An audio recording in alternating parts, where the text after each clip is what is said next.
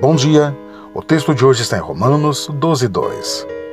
Não se amoldem ao padrão deste mundo, mas transformem-se pela renovação da sua mente, para que sejam capazes de experimentar e comprovar a boa, agradável e perfeita vontade de Deus.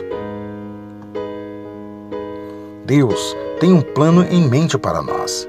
A vontade dele é boa, agradável e perfeita, mas precisamos renovar completamente nossa mente antes que possamos experimentar as coisas boas que ele planejou.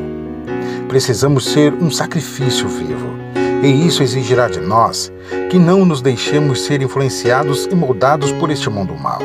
Que saibamos conviver com a renúncia, com a dor, com as lágrimas, entender a vergonha, compreender que ainda há um preço a ser pago Renove a sua mente.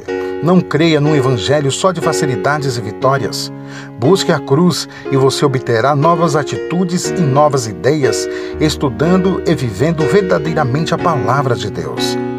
Para experimentarmos e compreendermos quão boa, agradável e perfeita é a vontade de Deus para nós, precisamos ter um conceito equilibrado de nós mesmos, de acordo com a medida da fé que o Senhor nos deu. Não ultrapasse seus limites. Permaneça humilde e reverencie a Deus todos os dias com os seus pensamentos, palavras e atitudes. Em nome de Jesus. Deus te abençoe.